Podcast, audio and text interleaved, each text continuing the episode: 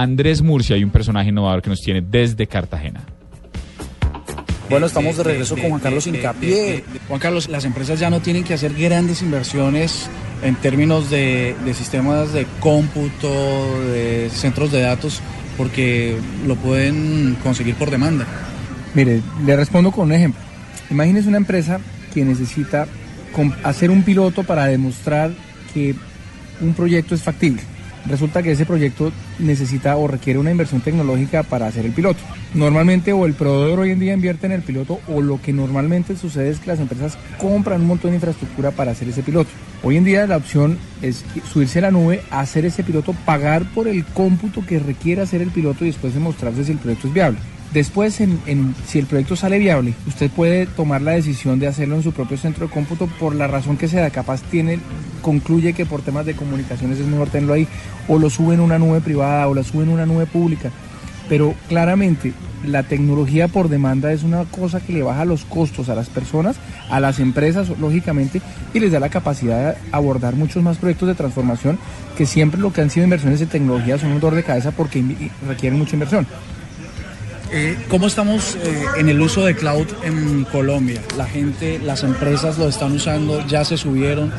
En la, presentación escuchábamos que quizás hay un poco de resistencia o de miedo al cambio, eh, de tercerizar sus datos.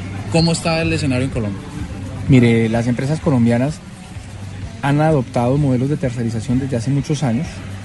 Somos un mercado en ese sentido que innova, que está cambiando. La gente de tecnología del país está muy preparada y está todo el tiempo buscando cómo llevarnos a nosotros a las últimas cosas tecnológicas. Yo le diría que las soluciones tecnológicas de punta que se montan en Colombia tienen la misma calidad que lo que tienen en Alemania, en Inglaterra, en Estados Unidos y nuestro empresariado es un empresariado realmente vanguardista. Ahora bien, eh, el tema de cloud y de estar en producción a nube es una tecnología nueva que está en proceso de, adaptación y, y ver cómo yo voy a tener entornos, yo le diría híbridos, donde seguramente yo conserve lo que tengo en una nube privada, en la misma, puede ser en la misma IBM, y tener un ambiente público en una nube en Estados Unidos y como, o en Europa, o en Brasil, o en donde sea, eh, en la misma Colombia también, pero comienzan a interactuar esos ambientes donde yo tengo infraestructuras dedicadas, compartidas, y se va comenzando el mundo a tener una plataforma tecnológica que, que tiene eso, tiene la nube, tiene una nube privada, tiene esa complejidad, pero yo le diría que Colombia, y dicho por muchos analistas, eh, es uno de los países donde más se está adoptando la nube como una herramienta para las empresas. Hay una cosa que, siempre le preocupa a la gente y tiene que ver con el costo, ¿no? Eh, la, inversión en tecnología siempre es uno de los ítems más caros de cualquier budget. Eh, ¿Qué, tan asequible es hoy en día, la, a pesar de que, hay una reducción de costos porque no es un uso permanente, qué tan asequible es hoy para las pequeñas empresas, por ejemplo, sumarse a soluciones como esta? Mire, las pequeñas empresas son más flexibles, tienen la facilidad de subirse en estándares más fácil que las empresas grandes. Entonces, en la medida en que usted se sube a un estándar, donde hay muchos otros que operan bajo el mismo estándar suyo, usted logra hacer economías que lo hacen más competitivo que el que tiene una solución de arquitectura tecnológica muy hecha a la medida para sí mismo. Entonces, claramente, pues la tecnología va a costar, pero el costo o, o el valor de esa inversión, en la medida que usted estandariza y se sube a modelos compartidos, pues es más bajo. Entonces, sí, la tecnología pues hay que invertir, pero las empresas pequeñas que son más flexibles y se pueden adaptar tienen una ventaja sobre las empresas grandes de cosas hechas a la medida. ¿Tiene usted algún ejemplo sobre un proyecto que se ha desarrollado en las nubes de IBM que, la gente conozca, que podamos relacionar y saber cuál es el alcance de, montarse en este, en este bus? A ver, sí, tenemos muchas empresas. Eh, empresas colombianas con operaciones para el mundo, empresas que operan en 10, 15, 20 países, donde han construido una nube privada en IBM, como Colombina, por ejemplo, en donde ellos toda su infraestructura la tienen en, los centros de cómputo de IBM y utilizan la nube de IBM para potenciar su negocio y ser exitosos internacionalmente. Y claramente para ellos el tener una infraestructura consolidada en la nube les permite ser flexibles, les permite tener procesos estándar, les permite complementar su negocio de manera que ellos estén pensando en eso, no estar pensando en que si tomé el backup, si no lo tomé, si tengo producción de datos, sino estar concentrada la persona de tecnología de, de esta empresa en cómo darle más valor agregado al negocio. Entonces, eh, sin duda, hay muchos ejemplos de nubes privadas, de nubes híbridas, de nubes públicas que hacen que las empresas sean más competitivas y puedan conquistar nuevos mercados.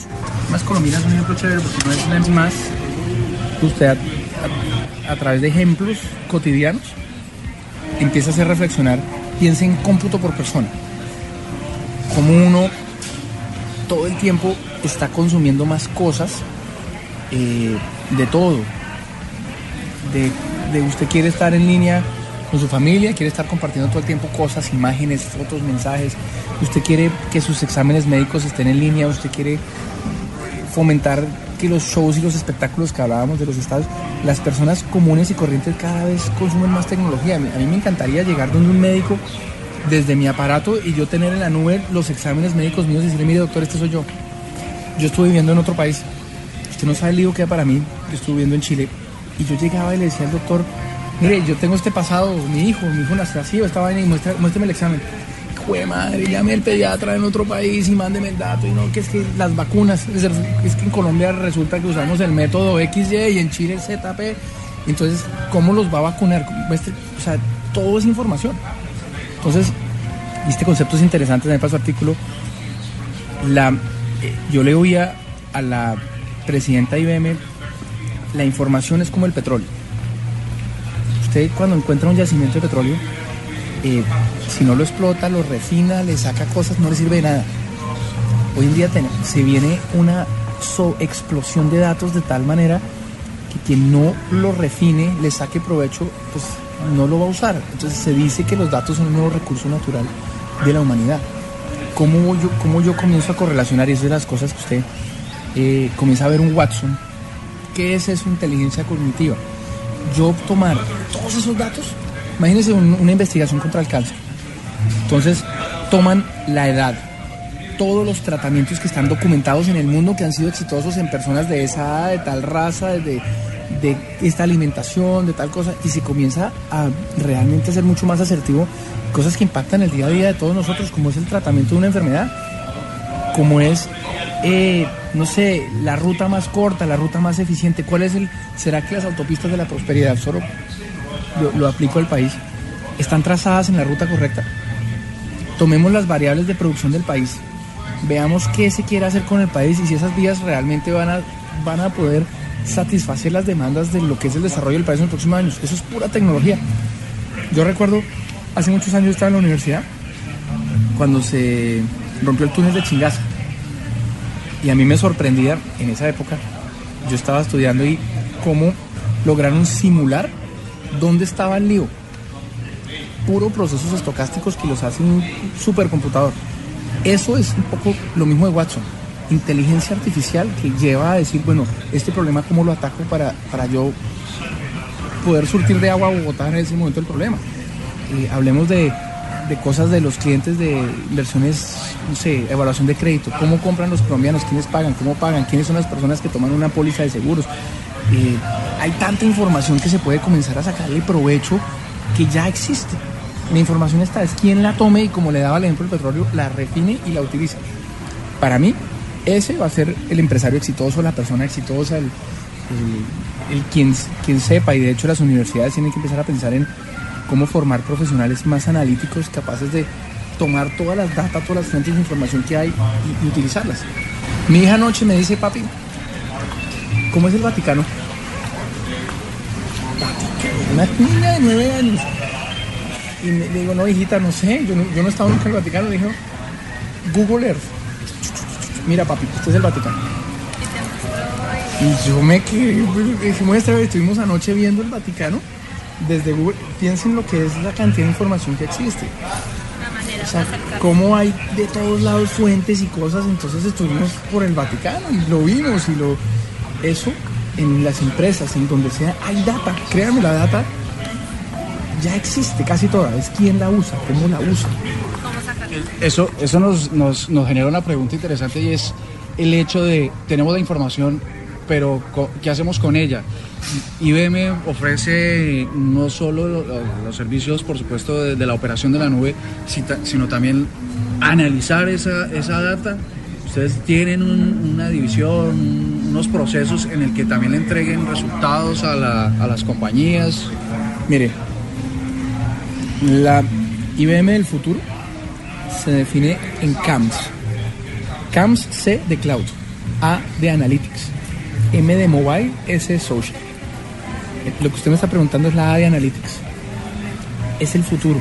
Las herramientas tecnológicas que están trabajando en línea, no sé, en bolsa, viendo que se está transando eh, tendencias de, tran- de transacciones para detectar fraude eh, soluciones bancarias que de repente usted empezó a transar con un comportamiento distinto al de siempre y que alerten porque pueden estar en un fraude. Todo el tema de, el seguro de una persona, comienzan a analizar su cómo es su entorno, quién es usted y con base en eso definir el riesgo para cobrar una póliza de seguro. Entonces comienza a cambiar todo, eh, analítica. Es distinto cobrarle un seguro a una persona que toma alcohol a una que no toma alcohol.